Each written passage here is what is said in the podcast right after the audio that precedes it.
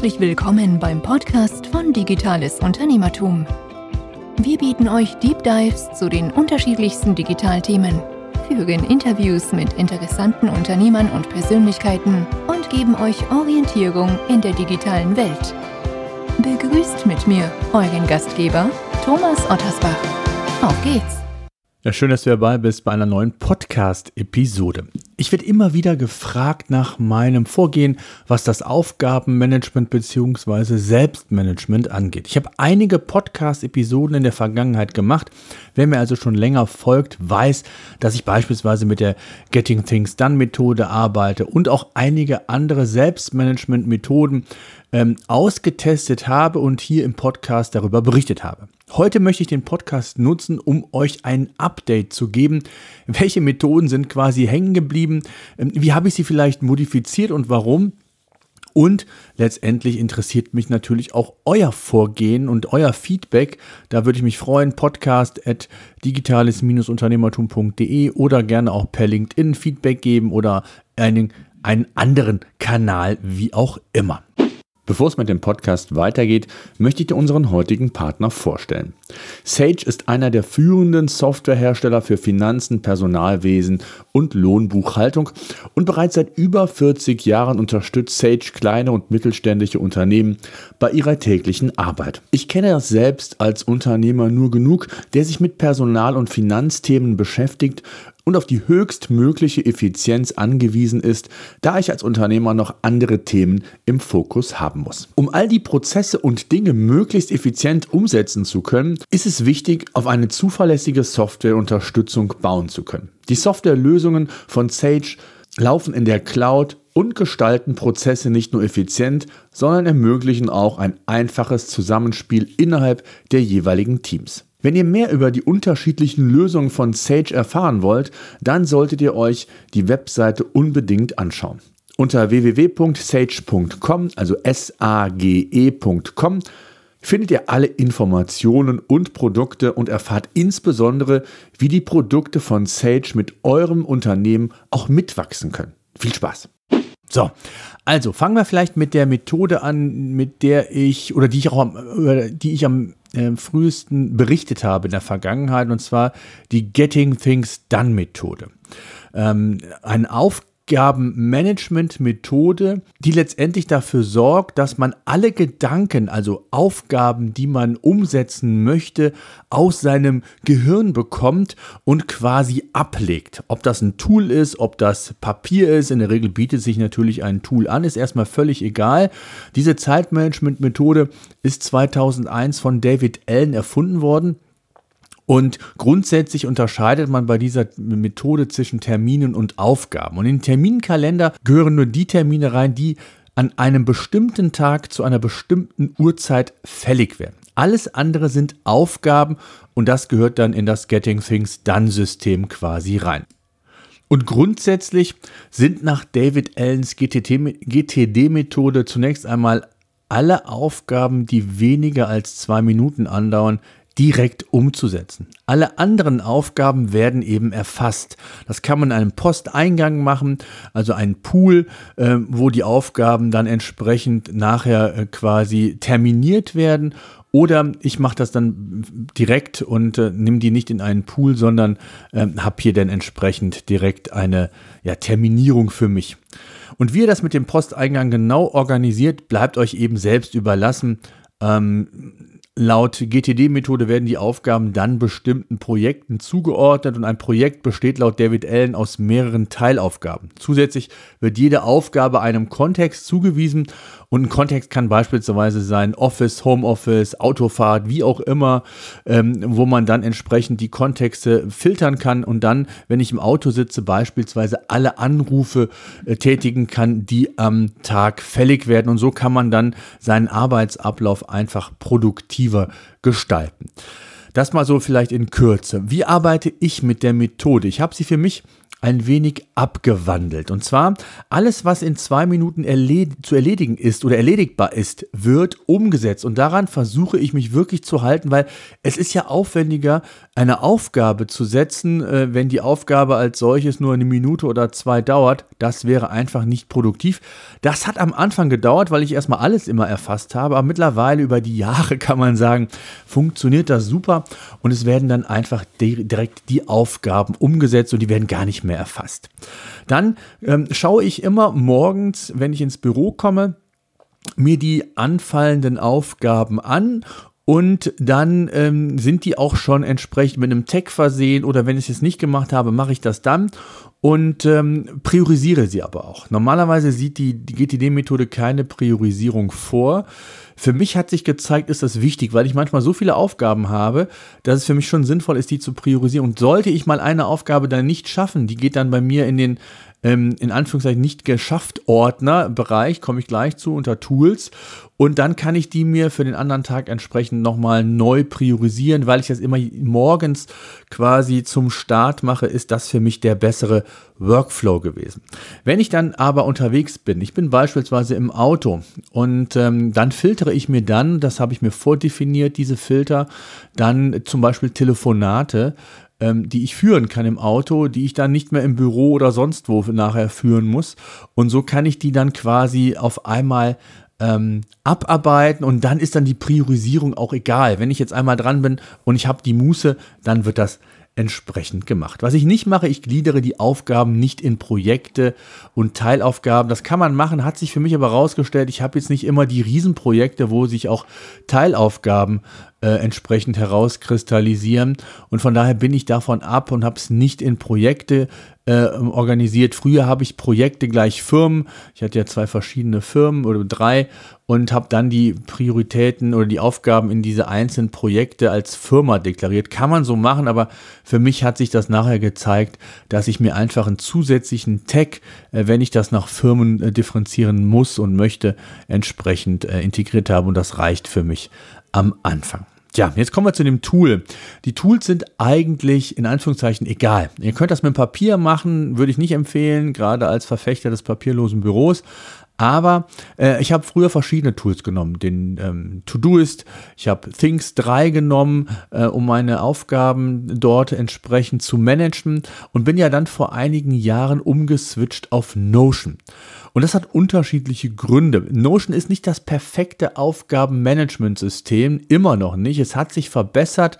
Das mit den wiederkehrenden Aufgaben kann man mittlerweile lösen. Habe ich dann ähm, früher mit äh, einem kleinen Umweg immer gelöst, ähm, sodass ich im Grunde genommen alles dort abgebildet habe. Also Notion ist mein Place to be, nicht nur für Aufgaben. Deswegen ist es mein System, was ich für mich entdeckt habe.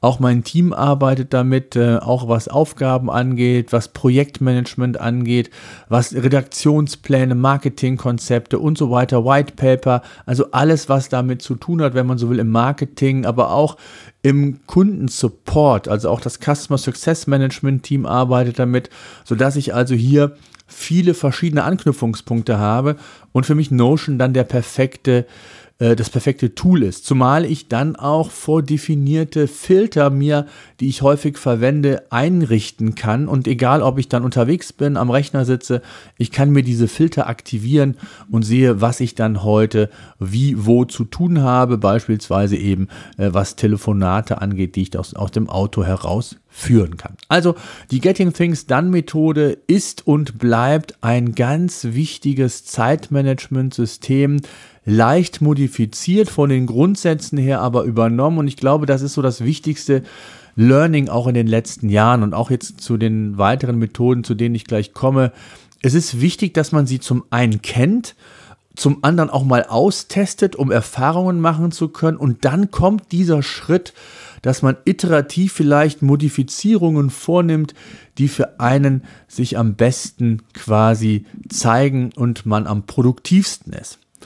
So kommen wir zu der weiteren Methode, die ich getestet habe. Das ist die sogenannte Alpenmethode. Hat nichts mit den Bergen zu tun, sondern Alpen steht für A wie Aufgaben aufschreiben, L wie Länge einschätzen, P wie Pufferzeit einplanen, E wie Entscheidung treffen und N wie nachkontrollieren. Und ähm, diese Methode nutze ich in der Form, wenn man so will, gar nicht. Wenn ich ein Projekt habe, zum Beispiel die Vorbereitung eines Vortrages, eines Webinars, dann achte ich nicht immer auf die Zeit und auch nicht auf meinen Puffer, sondern für mich ist der Flow, den ich dann gerade habe, entscheidend. Wenn ich gerade einen kreativen Moment habe, wenn ich gerade so richtig im Flow bin und ich die Zeit auch hinten heraus habe, dann stoppe ich nicht und äh, äh, schaue nicht, dass ich den Puffer einhalte, sondern ich mache einfach weiter. Und wenn mir die Zeit es möglich macht, ich nicht in der Drucksituation bin, dann macht das einfach total Sinn und hat immer wieder gezeigt, dass ich dann auch die besten Ergebnisse entsprechend äh, entwickelt bekomme.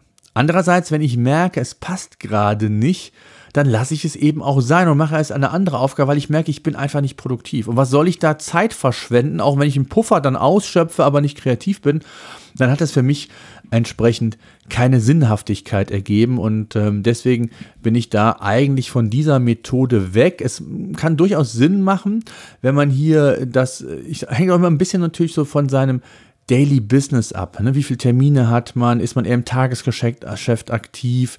Äh, hat man ein sehr breites, vielseitiges Aufkommen, hätte ich bald gesagt. Meetings, Telefonate, Mitarbeitergespräche, wenn man jetzt aus Führungskraft vielleicht aus der Perspektive mal denkt. Also hängt immer so ein bisschen natürlich dann auch von der Art, wie man arbeitet ab. Übrigens alle Methoden, über die ich hier spreche, habe ich auch schon entsprechend in, in einen Podcast gebracht. Ähm, und äh, verlinke euch da auch nochmal gerne das in den Show Notes, wenn ihr da in der Tiefe nochmal euch über diese ähm, Methoden quasi informieren wollt, gibt es auch ausführliche Artikel zu. Also das lohnt sich, wenn ihr da interessiert seid. Kommen wir zur nächsten Methode, die Parkins oder das Parkinson'sche Gesetz. Hat nichts, wie ihr euch vielleicht denken könnt, mit der Krankheit zu tun, aber es ist eine ganz spannende Methode, die ich oder an die ich mich immer wieder richte, beziehungsweise auch versuche einzusetzen. Ihr kennt das vielleicht auch. Mal fällt an einem Tag mehr Arbeit an und mal ist es auch weniger. Und hier und da wird es sicherlich auch Tage geben, an denen man vielleicht die Arbeit auch in sechs oder sieben Stunden umsetzen könnte und dennoch ist man acht Stunden im Büro. Und gleiches gilt auch für Meetings. Es gibt sicherlich auch Meetings, die für eine Stunde angesetzt sind und wo man eigentlich das Kernergebnis nach einer halben oder dreiviertel Stunde schon hat und dann irgendwie, weil man bewusst, im Bewusstsein ist, dass man eine Stunde Zeit hat, dass man das dann in irgendeiner Weise unnötig in die Länge zieht. Und ich teste das in der Praxis immer wieder und versuche das äh, zum einen bei Meetings anzuwenden, aber auch bei Mitarbeitern. Das heißt also auch eine Art von, ich will gar nicht sagen Mitarbeiterführung, sondern einfach auch ein für mich nochmal ein Bewusstsein schaffen, wie schnell kann man das eigentlich schaffen. Und zwar definiere ich für mich selbst ein Zeitfenster für eine Aufgabe, die ich für einen Mitarbeiter, einen Kollegen habe und wie lange würde ich dafür benötigen, beziehungsweise das wäre meine Deadline, die ich mir setzen würde. Und dann versuche ich die ein bewusst kürzer zu halten und dem Mitarbeiter aber gar nicht explizit darüber zu informieren, sondern äh, es einfach mich überraschen zu lassen. Schafft er es in der Zeit? Schafft er es nicht? Und ich bin total oft überrascht, wie gut und schnell dann Dinge umgesetzt werden. Und ich bin sicher, hätte ich gesagt, du hast jetzt anstelle eines Tages vielleicht zwei Tage, dann hätte es zumindest mal anderthalb Tage gedauert. Und so kann man immer wieder oder so setze ich immer so kleine Spitzen, ohne es dem Mitarbeiter zu verraten. Und auch wenn er es mal nicht schafft, ist das kein Problem. Ich kann es ja für mich einordnen. Ähm, aber so kriege ich so ein bisschen auch Optimierungsbedarf oder das Gefühl, wie schnell bestimmte Aufgaben bei einem Mitarbeiter umgesetzt werden können. Äh, beispielsweise in unserem Joe Fix. Das zieht sich manchmal über eine Stunde wo ich denke, das ist eigentlich gar nicht notwendig. Auf der anderen Seite ist es gut, einmal in der Woche mit dem gesamten Team zusammenzusitzen, sich die Zeit zu nehmen, auch mal zu hören, was sind Wünsche, was sind Dinge, die man vielleicht anders äh, umgesetzt haben möchte. Ähm, da ist Joe Fix vielleicht das schlechtere Beispiel, aber ein Sales Meeting oder sonstige Product Meetings, Customer Success Meetings, da versuche ich das extrem äh, kurz zu halten und da erinnere ich mich immer wieder an dieses Parkinson'sche Gesetz. Ja, kommen wir zur nächsten Methode, die ich getestet habe, die Pomodoro-Methode. Die Methode sieht vor, dass du deine Arbeit quasi in 25 Minuten Intervalle einteilst und dich in dieser Zeit von nichts und niemandem ablenken lässt. Nach Ablauf dieser 25-minütigen Zeitabschnitte gibt es dann eine 5-minütige Pause und dieses Intervall nennt man eben Pomodori. Und sobald dann vier Pomodori erfolgt sind, erfolgt eine längere Pause äh, von rund 30 Minuten, so zumindest die Empfehlung. Und anders als bei der Getting Things Done Methode werden die Aufgaben sehr wohl bei der Pomodoro Methode priorisiert und in Arbeitsintervalle aufgeteilt, um eben die Aufgaben zu erledigen. Und die Vorgehensweise ist insgesamt sehr differenziert aufgebaut. Schritt 1 wäre zum Beispiel, eine To-Do-Liste mit Aufgaben zu erfassen. Schritt 2, die Aufgaben zu priorisieren und ein ungefähres Zeitfenster für die Aufgabe zu definieren. Das ist wichtig, um eben ähm, planen zu können, ob eben genau diese Aufgabe, die ich habe, in mein 25-minütiges Zeitfenster fällt. Da kann man darüber diskutieren, ob 25 Minuten am Stück vielleicht zu wenig sind, ob man das auf 30, 35 erweitert. Auch das habe ich gemacht. Für, das ist so ein bisschen Typsache. Für mich war die 25 Minuten auf jeden Fall zu wenig, aber das muss jeder letztendlich selbst für sich definieren. Und die eigentliche Umsetzung sieht dann vor, dass man sich eine Aufgabe, die man eben zuvor priorisiert hat, vornimmt und dann folgende Planung vornimmt. Zuvor definierte Aus Aufgabe äh, auswählen, dann Teilabschnitte der Aufgabe kurz aufschreiben und in die Umsetzung bzw. die Umsetzung planen, dann den Timer auf die 25 Minuten einstellen, starten, wirklich nicht ablenken lassen und klingelt der Timer, wirklich aufhören und was von den Teilaufgaben bereits geschafft ist, äh, ist geschafft und der Rest wird dann in dem neuen Zeitfenster gemacht. Es gibt dann die fünfminütige Pause und wenn du dann, wie gesagt, vier Pomodoris umgesetzt hast, dann gibt es die große lange Pause. Die Pomodoro-Methode lebt also von der absoluten Fokussierung, was manchmal überhaupt nicht verkehrt ist. Nur auch das ist eine Methode, die kann man nicht über den ganzen Tag umsetzen, sondern immer nur punktuell, weil das Zeitfenster oder der Tageskalender erlaubt es nicht, so häufig, so fokussiert in verschiedenen Teilabschnitten zu arbeiten. Wenn das bei euch der Fall ist, kann man das natürlich machen. Bei mir ist das nicht der Fall. Mein Terminkalender ist da sehr variabel, hätte ich bald gesagt, und sehr unterschiedlich aufgebaut. Also wichtig ist, keine Ablenkung, keine Slack-Nachrichten, keine Telefonate, keine Kollegen, egal was. Äh, das ist extrem wichtig. Und ähm, gerade bei den Aufgaben, die nicht so viel Spaß machen, habe ich festgestellt, kann man sehr schön mit der Pomodori-Methode oder Pomodoro-Methode arbeiten. Beispielsweise, wenn euch die Buchhaltung nicht gefällt, ähm, ihr aber eine gewisse Disziplin für diese Aufgabe benötigt, dann habt ihr die Möglichkeit, das eben in verschiedene Zeitintervalle zu setzen und dann einen großen Batzen eben abzuarbeiten, weil hier eine entsprechende Disziplin erforderlich ist. Tja, welchen Timer nutze ich? Also die 25 Minuten, klar, man kann auf die Uhr schauen, äh, alles möglich. Ich nutze den Tomato Timer, auch den verlinke ich gerne in, der, in den Show Notes. Den könnt ihr sofort nutzen. Da wird zwischen Pomodoro, Short Break, Long Break unterschieden. Ihr könnt Start, Stopp äh, einstellen und äh, das geht ganz easy und einfach und äh, habt dann, habt dann die Möglichkeit, entsprechend das weiter zu terminieren.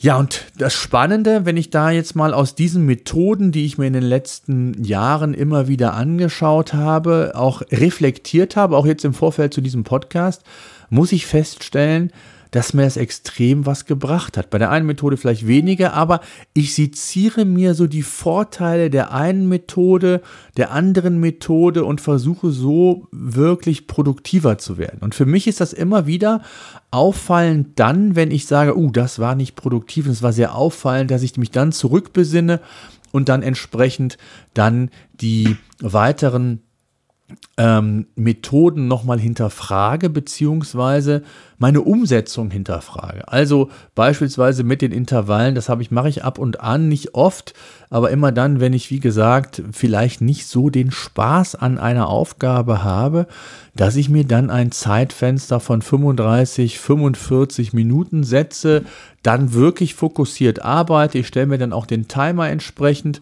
Und wenn ich dann mal eine Pause brauche, weil ich sage, uh, es geht nur zäh weiter, dann gehe ich einfach mal ähm, mir ein Getränk holen, kurz äh, äh Luft schnappen, beziehungsweise einen kurzen Talk mit meinem Kollegen und dann geht es auch wieder weiter und dann hat man, hat man wieder diese Energie und man weiß, dadurch, dass man das alles im Vorfeld für sich so ein bisschen geplant und getimt hat, ist das absehbar und Licht am Ende des Tunnels und von daher ähm, ja, ist das eine ganz, ganz gute Sache.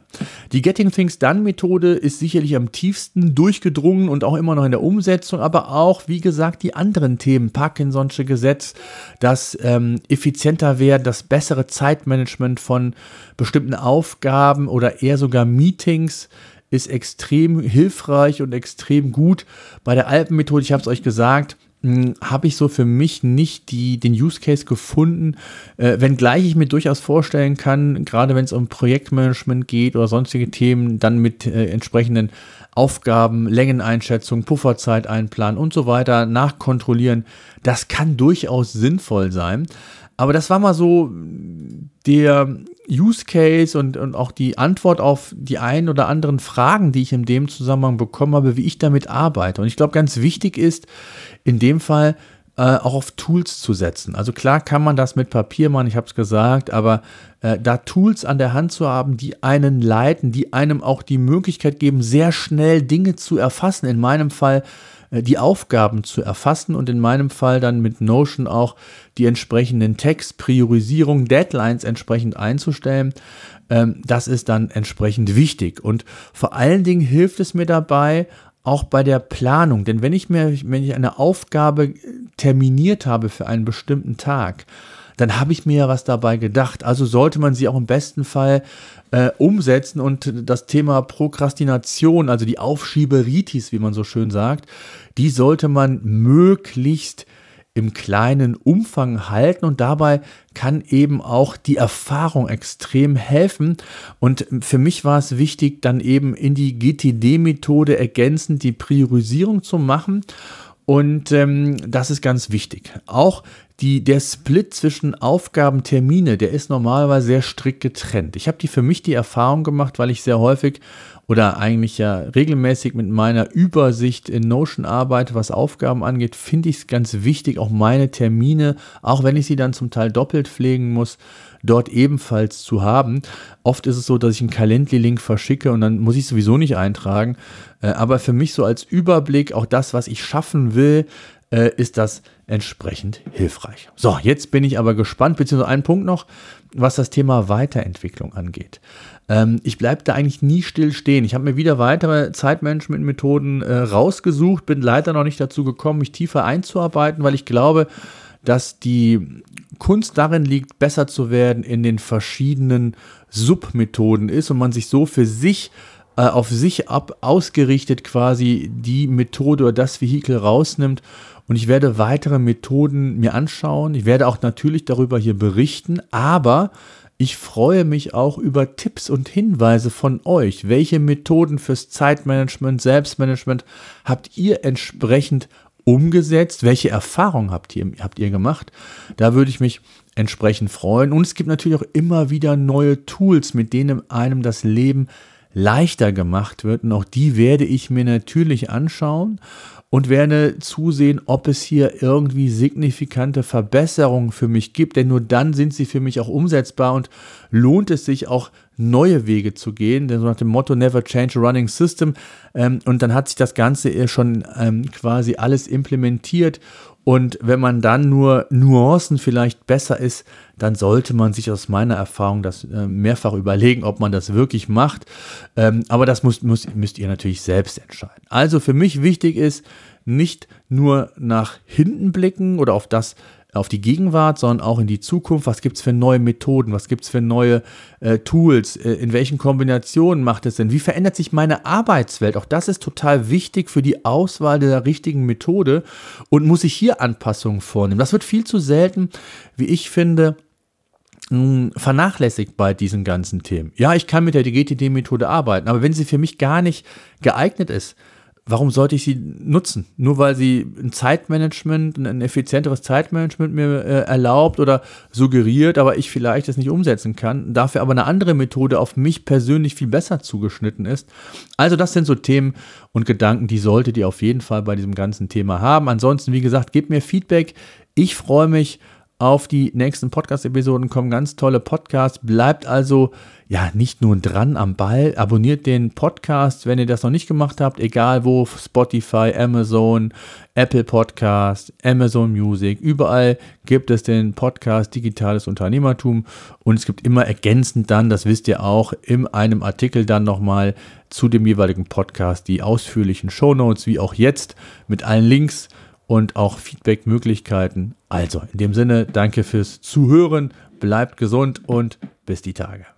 So, das war unser Podcast für heute. Eine Bitte habe ich noch. Ich würde mich freuen, wenn ihr unseren Podcast bei iTunes oder über welchen Kanal auch immer ihr den Podcast entsprechend hört, bewerten und abonnieren würdet. Gerade wenn ihr keinen Podcast künftig mehr verpassen wollt, würde ich mich über ein Abo sehr freuen. Ansonsten, wenn ihr Fragen haben solltet, Themenwünsche, Interviewpartner, schreibt mir an podcast.digitales-unternehmertum.de.